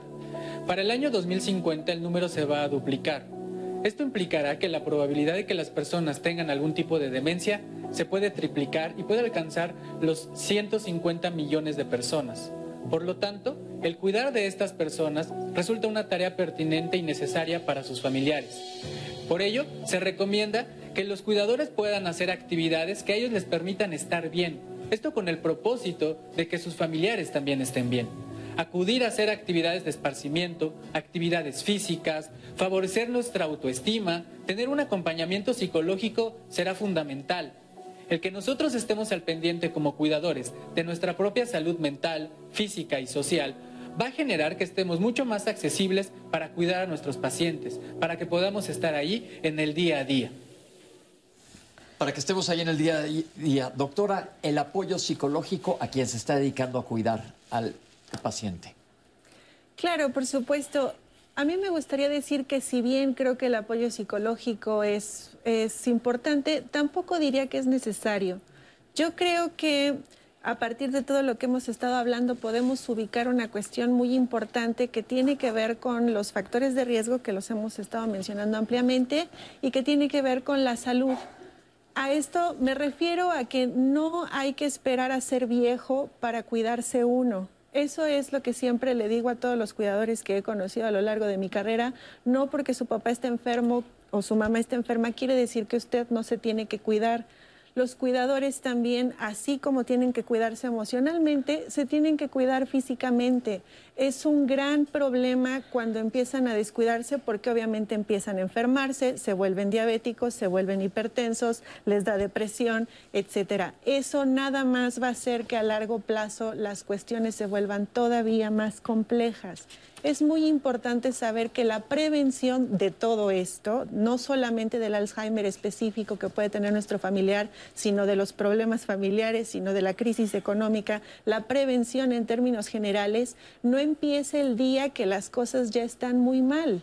Se puede hacer desde antes, se puede hacer desde muchos años antes, sabiendo que todas estas enfermedades, como ya lo enfatizó el doctor en variadas ocasiones, tienen una progresión tan larga tienen una evolución tan variable, tienen unas etapas que no son tan fáciles de ubicar, que lo principal es eso, no dejar de cuidarse uno, no descuidarse uno, saber que porque uno se tome como prioridad no quiere decir que uno no esté cuidando a nuestro familiar que está enfermo. Eso es muy importante. Y dejarse ayudar, yo creo que porque muchas veces es, ahora hablamos de cariño, que es el escudo más fuerte aquí, pero también puede ser un arma de dos filos personas que se quieren volcar totalmente sobre el paciente y su vida la dedican nada más al paciente y se descuidan ellos, que es lo que está diciendo la doctora. Por eso aquí existe ese término del cuidador primario, que creo que es importantísimo porque muchas veces se desgastan mucho antes que el paciente. Entonces, yo creo que ellos tienen que cuidar su, y, su salud y tener esa red de apoyo de la que han estado hablando. entonces es muy importante cuidar al cuidador primario. Exacto. Y hay varias cuestiones elementales. Primero, la carga del cuidador en algunas personas sí lleva al desarrollo de estados de ansiedad, depresión, mucha pérdida del sueño. Entonces, son cosas que se pueden ir cuidando y atendiendo, ¿no? Eh, generalmente se requiere como un cuidador del cuidador. Típicamente es el resto de la familia. O a veces puede ser el, también el profesional de la salud, ¿no? Que vaya monitoreando que no se presenten estas señales de alarma, ¿no? Pérdida del sueño, ansiedad, depresión. Eh, también por otra parte hay gente que es un cuidador primario y tiene grandes satisfacciones y es un trabajo que tiene un gran valor, entonces hay que dignificarlo, ¿verdad? Hay que dignificarlo, pero hay que darle también esa importancia a saber que somos humanos y no nos gusta mostrarnos vulnerables. Mm. Muchas veces estoy pensando en un caso específico de una familia que quiero mucho, que el papá se está dedicando a la esposa totalmente y los hijos están preocupados porque dicen, mi papá ya no tiene vida y se está volviendo loco con, con lo que está pasando. ¿Qué le puedo decir a esa familia, a ese papá? Yo creo que lo más importante es, ese concepto que de repente nuestras compañeras trabajadoras sociales que nos ayudan y nos apoyan mucho con estos pacientes nos dicen no necesitamos supercuidadores. Y ese es uno de los aspectos más importantes que en este afán de tratar de cuidar al paciente y de darle, de tenerlo lo, lo mejor posible, se descuidan. Y hay un concepto que se denomina el colapso del cuidador y que lo podemos identificar a través de una escala que se aplica cuando, cuando evaluamos al paciente y detectamos que el familiar ya tiene este cansancio, esa fatiga. Los estudios muestran que 100% de los cuidadores de un paciente con enfermedad de Alzheimer tienen un grado de estrés emocional y 100% de ellos tienen un trastorno de estrés físico, es decir, empezó un dolor de espalda, les empezó un dolor en los brazos porque a veces tienen que cargar al paciente, lo tienen que ayudar a llevar al baño.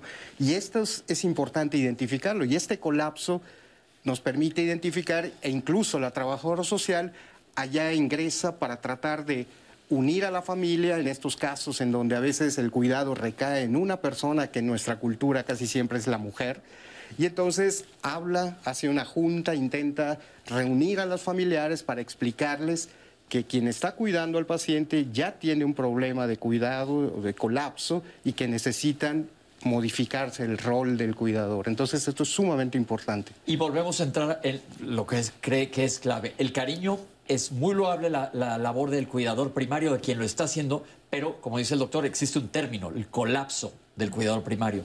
Y los demás familiares lo pueden estar viendo venir, pero esa persona no se deja ayudar. Yo creo que aquí entra lo que comentó el doctor de la madurez para que se haga un equipo y se aliviane, literalmente esa es la palabra, la carga de trabajo para esta persona. Sí, Tlali.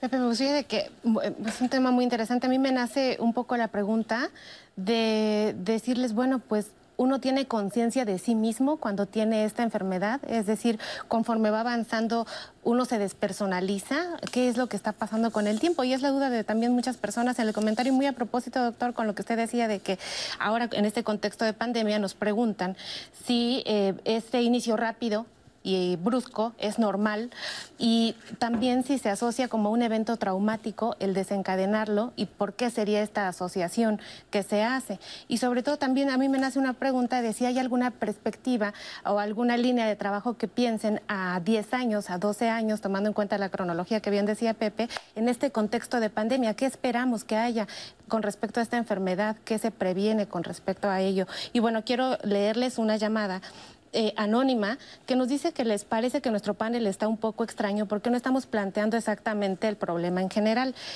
le da la impresión a esta persona que estamos eh, diciéndole al paciente que tiene esta condición de salud que es el problema y que verdaderamente pues esto tiene que ver con un entorno social, que yo creo que esta llamada llegó mucho antes de que habláramos de los cuidadores, pero aquí traemos el comentario de todas las personas porque todas son muy importantes. Eh, Jorge Antonio nos dice que, bueno, felicita al programa y nos manda saludos de parte de Antonio y de Lucía desde Nuevo León. Tenemos un otro, otro más anónimo, otra llamada anónima que nos dice que fue cuidadora de personas enfermas y se dio cuenta que muchas personas lo que necesitan es amor realmente, que quieren estar en sus casas, que quieren tener atención y paciencia, que la gente platique con ellas y que por supuesto eh, les ayuden a estar recordando las cosas todo el tiempo. Que si esto, bueno, tiene algún alguna implicación hacia la mejoría o no, vale, vale la pena decirles o no decirles o recordarles. Y bueno, también quiero eh, traerles el comentario de María Valdés, que dice que bueno, a su madre se le ha estado agudizando la falta de memoria desde que falleció su padre. Esto va con respecto a si hay un evento que desencadene esto, sobre todo eventos traumáticos, de muchos más que voy a leerles después de este corte. Recuerden que estamos en el marco de los 25 años de diálogos en confianza y nos vamos, nos vamos al corte con el agradecimiento del público.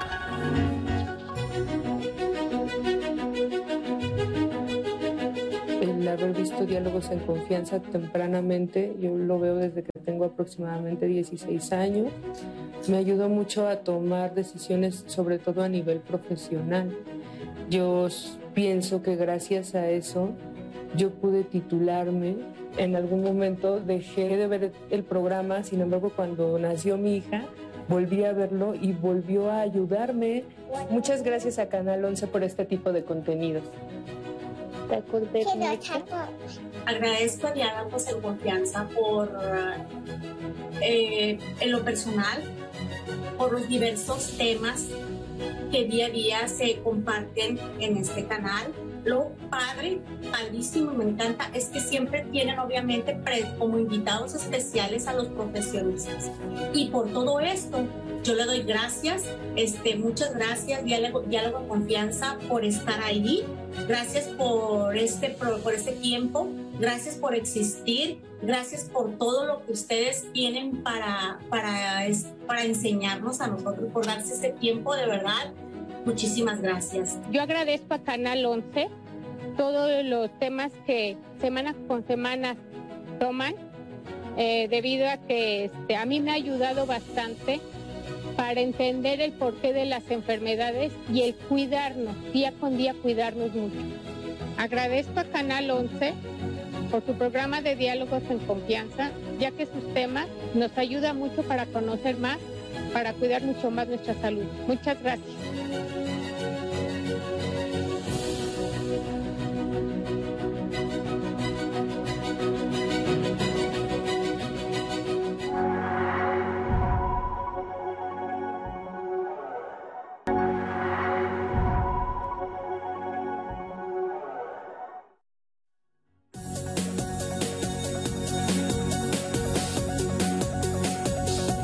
En Confianza surge en los años 90 para ofrecer orientación y servicio a los televidentes respecto a las problemáticas que a todo ser humano nos preocupan.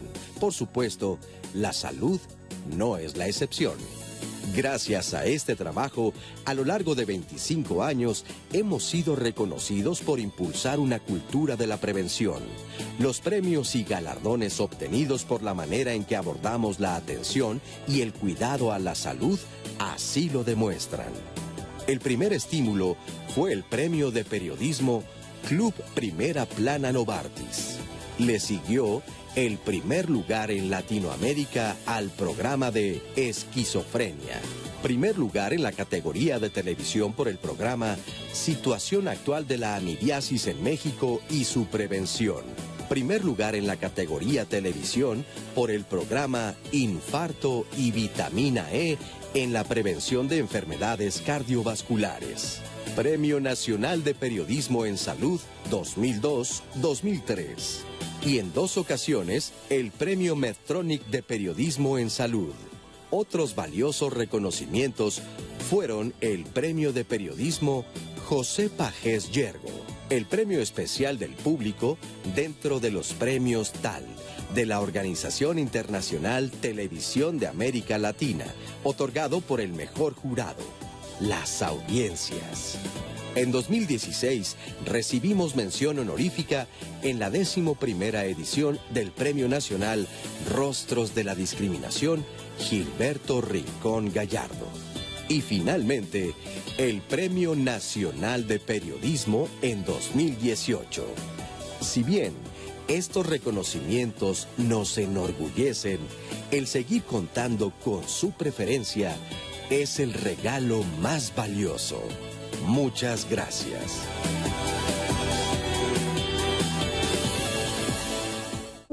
El 12 de septiembre es el Día Internacional de la Migraña, que es para concientizar a la población acerca de este padecimiento que es bastante importante y frecuente en la población. La migraña es un dolor de cabeza de un origen de los sistemas de dolor que ha tenido algún problema en su conformación. Obviamente el dolor de cabeza de una migraña es un dolor progresivo, intenso, que no responde fácilmente a cualquier analgésico, pero además se acompaña de eventos que nosotros llamamos neurovegetativos. ¿Qué es esto? Que empieza a tener náusea, vómito incluso, eh, fotofobia, una sensibilidad muy alta a la luz y obviamente con un, pues un agravio en, la sensación de bienestar. La migraña es una de las causas más frecuentes de incapacidad laboral también, dado que es un evento crónico, no es solamente un solo dolor de cabeza. Muchas veces los pacientes presentan una cosa que se llama aura, una sensación eh, que no es dolorosa, pero que avisa que viene el dolor. El tratamiento va a empezar por acciones no medicamentosas, o sea, evitar fumar, evitar la exposición ingesta de alcohol, hay que dormir bien también, y seguramente también modificar un poco los alimentos que se ha demostrado que varios de los alimentos pueden ser eh, que desencadenen dolor. No se puede generalizar un tratamiento específico en general, sino si el paciente es diabético, hipertenso, asmático, con dislipidemia, se debe de ir con su especialista para justamente adecuarlo a cada persona. Así es, recuerden que ya tuvimos un programa de migraña, lo pueden buscar en YouTube para cualquier duda que tengan. Y en cuanto a los premios, pues gracias, porque sin audiencia no estaríamos aquí. Y aparte, felicitar a todo el canal, toda la producción. Eh, decía el otro día que nosotros nada más somos la cara, que estamos aquí enfrente a la cámara, pero atrás de nosotros existe toda una colaboración en equipo para que podamos salir al aire y pues nos da mucho gusto estar aquí con ustedes. Y ahora sí vamos a continuar con el programa, aprovechar a nuestros especialistas que nos contesten, doctores, por favor, las preguntas que nos ha enviado el público y me arranco, primero que nada. Eh, ¿Cuál es la diferencia con demencia senil? Porque a veces se utiliza el término vagamente.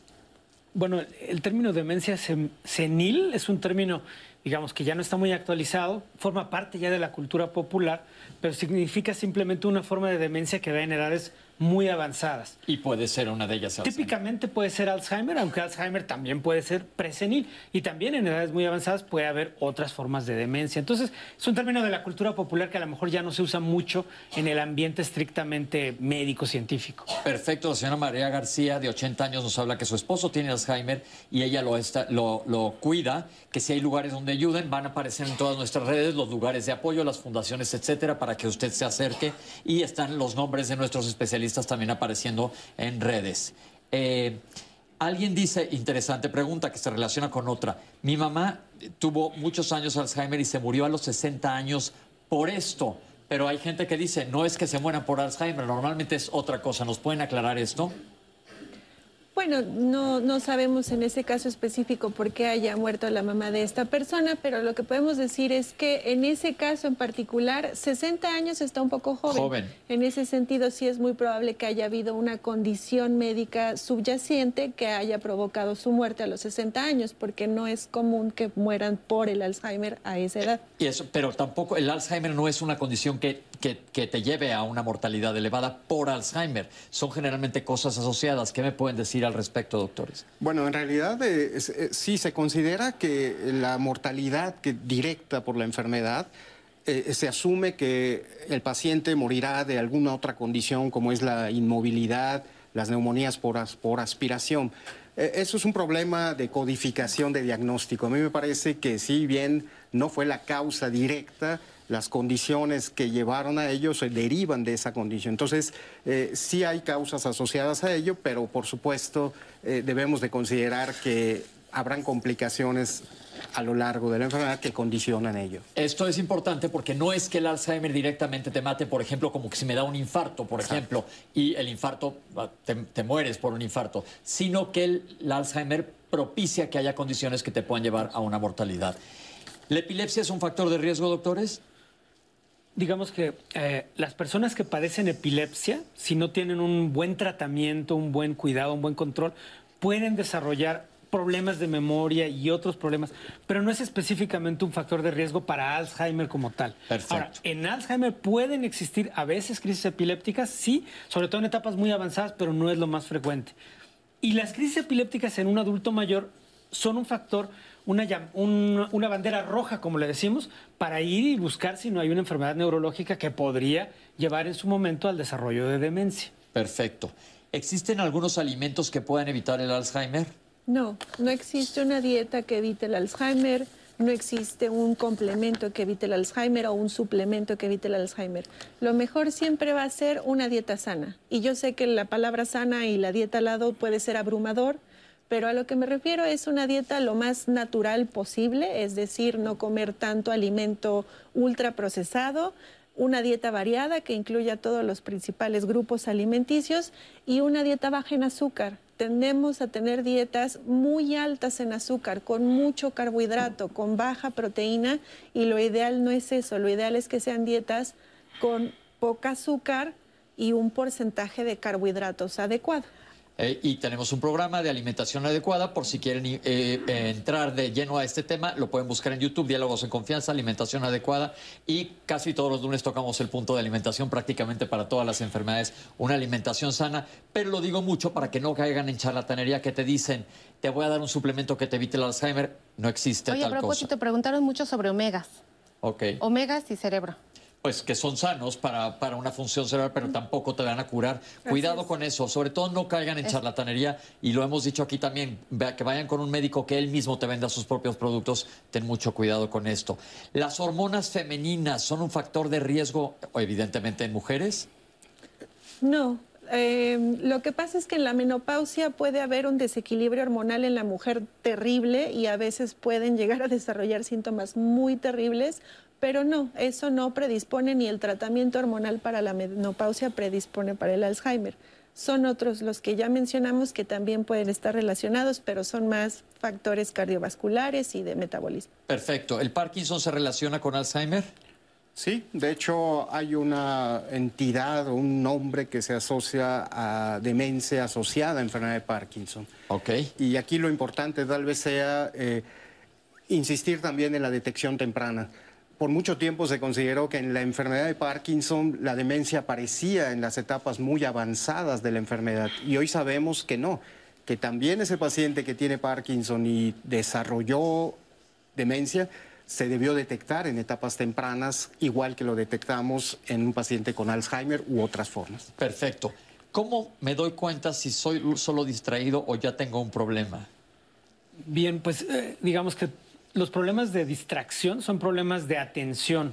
Y la atención es una función intelectual, una función cognitiva que realmente puede ser modificada o influida por un montón de factores, ¿no? incluyendo el nivel de estrés, el nivel de carga que tenemos de trabajo.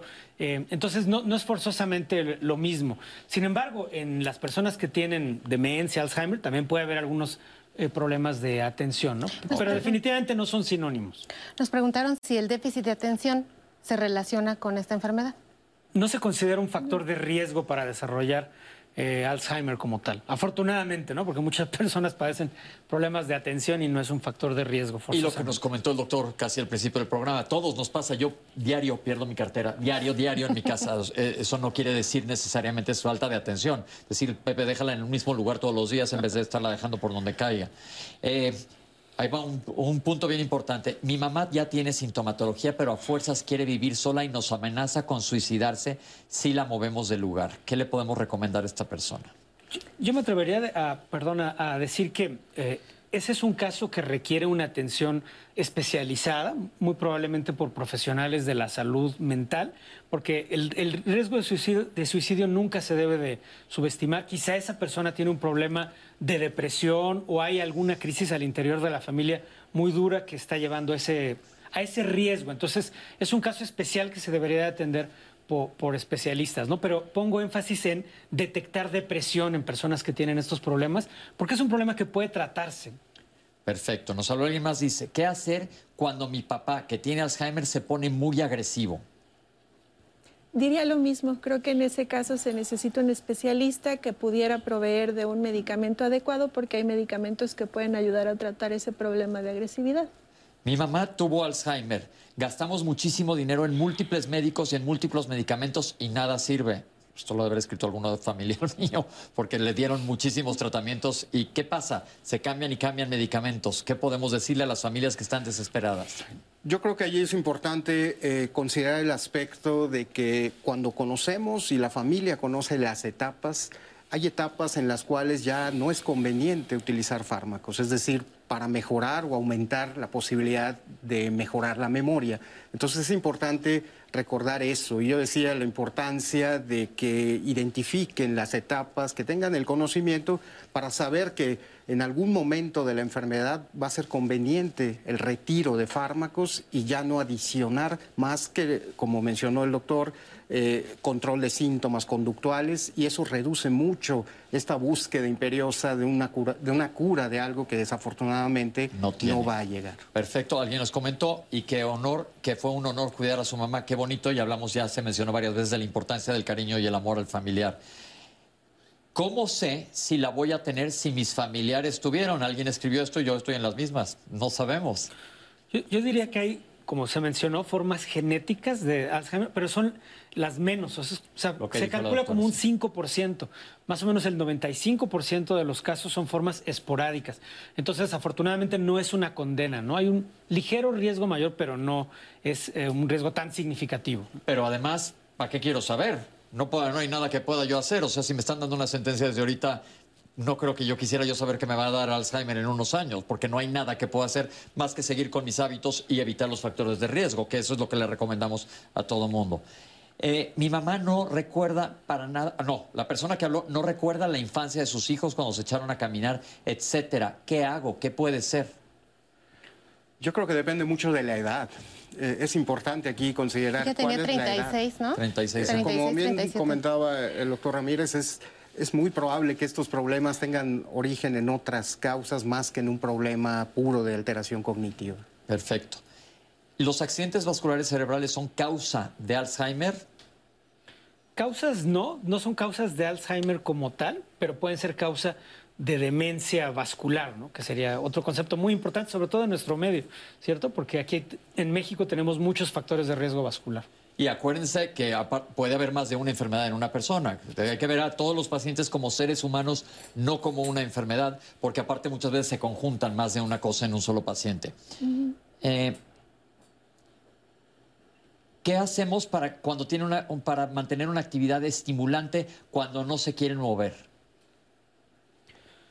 Bueno, siempre habría que promover la, actividad física por todos los medios, pero si esto no es posible, pues por lo menos eh, Fisioterapia. Eh, sí, o la actividad cognitiva y la actividad emocional. Por ejemplo, hay personas que ya tienen una edad muy avanzada y la música este, genera un tipo de estimulación emocional y social que, realmente genera pues momentos de vitalidad, de bienestar, de calidad de vida, ¿no? Entonces siempre en cada caso hay que saber un poquito, cada, persona tiene sus formas de estimulación y eso requiere conocer bien a la persona, ¿no? Perfecto, alguien nos preguntó que qué es lo que sucede en el cerebro, ya se habló y hubo una cápsula, de todas maneras se va a repetir la cápsula, está en todas nuestras redes sociales, se va a subir, también en, nuestros nuestros Instagrams la repetimos, la subimos ahí para que lo vea más adelante.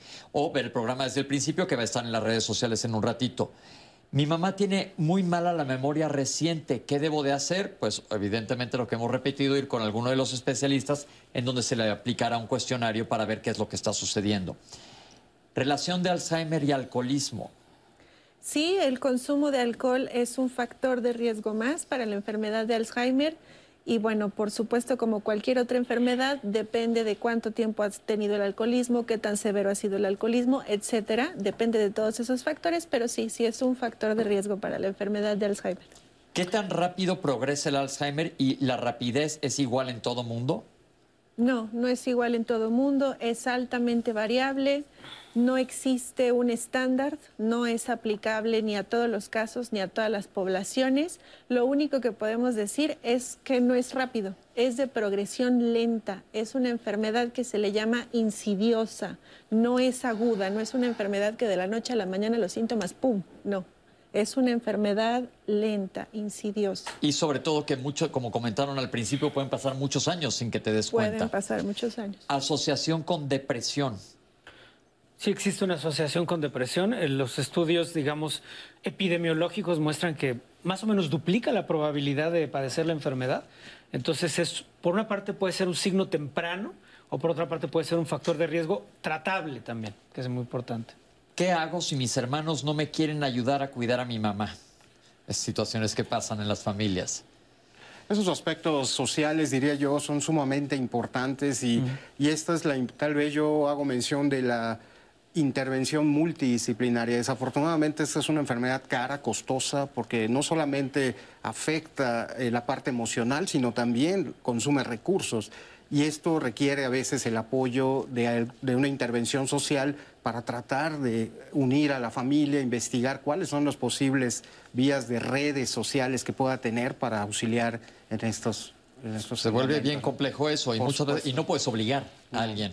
Tristemente no puedes obligar a alguien a, a fuerzas te toca a ti. Nos, tenemos también otro comentario que nos decían, bueno, es que en México, de Judith precisamente, que es lo complicado que están mencionando, pero aparte el tema legal que hay en, el contexto de una persona que tiene estas, pues esta ya condición de salud. ¿Qué tema legal? El tema legal, digamos, sus, sus pertenencias, a quién le deja cosas, o sea, como que el tema de testamentos, ya sabes, es Yo creo que ahí lo ideal, y eso no es un tema mucho de salud, el tema de, identidad en el contexto tener legal. arreglado todas sus cosas, yo creo que desde que eres adulto, punto, ¿no? Eh, eh, yo creo que ese aspecto es sumamente importante porque eh, de allá radica la importancia de la identificación temprana, de establecer también un plan de vida por parte del paciente y la familia para evitar estos problemas que ocurren desafortunadamente en las familias donde no hay un testamento y entonces hay que proceder de por vía legal porque hay diferencias en la familia entre testamentos, propiedades y yo por eso hago mención mucho la importancia de la identificación de forma temprana, porque eso permite establecer el plan de vida para el paciente y la familia. Y afortunadamente aquí en Diálogo se tocan todos los días de la semana diferentes temas. Hay un tema ya del testamento, es conveniente que lo vean y cualquiera que sea adulto que haga su testamento por cualquier situación y evitar dejar problemas. Y además este, este es el mes del testamento. Perfecto. Mi papá quiere ocuparse de mi mamá, él tiene más de 80 años y no la suelta por nada, ya lo veo muy cansado, pero no se deja ayudar. ¿Qué hacemos? Bueno, recordarle de la manera más atenta que no tiene por qué hacerlo todo solo. Hay que recordarnos a nosotros mismos todos los días que no tenemos por qué hacerlo todos solos, no tenemos por qué asumir el, el peso del mundo uno solo. Hay que eh, buscar las vías de pedir ayuda, de preferencia sin confrontar, por supuesto, pero decirle eso. No todo lo tienes que hacer tú solo. Y que el cuidador primario caiga en cuenta que ellos se desgastan. Lo hemos hablado a lo largo del programa y es bien importante la salud del cuidador primario. Como dice la doctora, hacer una red. Y aparte hay, instituciones que pueden ayudar. Eh, ¿Traumas en el pasado me pueden desencadenar el Alzheimer? No. Por supuesto que no. El trauma es una parte de la vida. Todos en algún momento nos encontraremos con situaciones muy difíciles que pueden llegar a ser traumáticas y no, eso no, no predispone a ninguna enfermedad como estas. El problema ya es cuando uno empieza a deprimirse, pero como ya lo han dicho los colegas, es tratable la depresión. Fíjense, esta pregunta es, o este comentario viene muy relacionado a esto. Se murió mi papá e inmediatamente después mi mamá empezó con pérdida de memoria. Eso es un aspecto importante, ya se ha comentado. Eh, recordemos que posterior a la pérdida de un ser querido viene una etapa de duelo. El duelo puede ser una etapa, es una etapa normal en todo proceso de pérdida, pero cuando este duelo se extiende más allá de 30, 60 días es importante intervenir, porque como ya se ha comentado, la depresión es una causa de algo que denominamos pseudodemencia, es decir, no es realmente una demencia, sino que la depresión produce muchas alteraciones en la atención, y en la concentración. Entonces requiere evaluación para resolver si es que existe un proceso de depresión asociado a este, a este duelo. Perfecto. Una cuidadora nos llamó y nos dijo, casi todos los pacientes requieren de mucho amor, le agradecemos el comentario, definitivamente es importante. Nos quedan unos segundos, doctores, no sé si quiera cada uno de ustedes decir unas palabras antes de irnos. Pepe, nada más preguntarles algo, si la imipramina y carbamazepina se asocian eh, con esta enfermedad, que fue una pregunta muy... ¿Hay medicamentos que se asocian a Alzheimer? Buena pregunta. Quizás es importante mencionar que mm, en general la imipramina tiene un efecto anticolinérgico y eso puede de pronto acelerar algunos síntomas. Entonces, habría que evaluar el caso específico, ¿verdad? Para saber si realmente requiere ese medicamento o no. Y a lo que se refiere el doctor de anticolinérgico es que actúa sobre cierta vía del sistema nervioso, pero entonces habría que valorar el caso específicamente por el especialista. Ok, doctores, ¿algo que quieran comentarnos antes de irnos? Bueno, yo nada más quisiera decir que es muy importante mantenerse informado. En la página del Instituto Nacional de Geriatría tenemos mucha información al respecto, montones de recursos. E infórmense, las mejores decisiones en salud son las que se toman con información y vayan a fuentes confiables. Perfecto, nos quedan unos segundos, doctores. Pues es, tarea de todos la prevención, ¿no? ¿no? No solo de los individuos y de las familias, sino de la sociedad en su conjunto para generar condiciones de vida que permitan una prevención. Doctor, rapidísimo. Yo creo que aunque parezca muy eh, eh, la tormenta perfecta, en realidad tenemos condiciones para intentar retrasar progresión y ayudar a las familias. Esto es importantísimo. Básicamente se nos acabó el tiempo. Creo que se ha dado mucha información. Les quiero agradecer a los especialistas que han estado con nosotros el día de hoy. Es un tema muy duro, muy difícil que involucra a mucha gente. Citlali, mil gracias. Pepe, doctores, gracias. Gracias. Y nosotros nos vamos, pero recuerden que estamos toda la semana festejando que estamos a 25 años de haber arrancado. Gracias.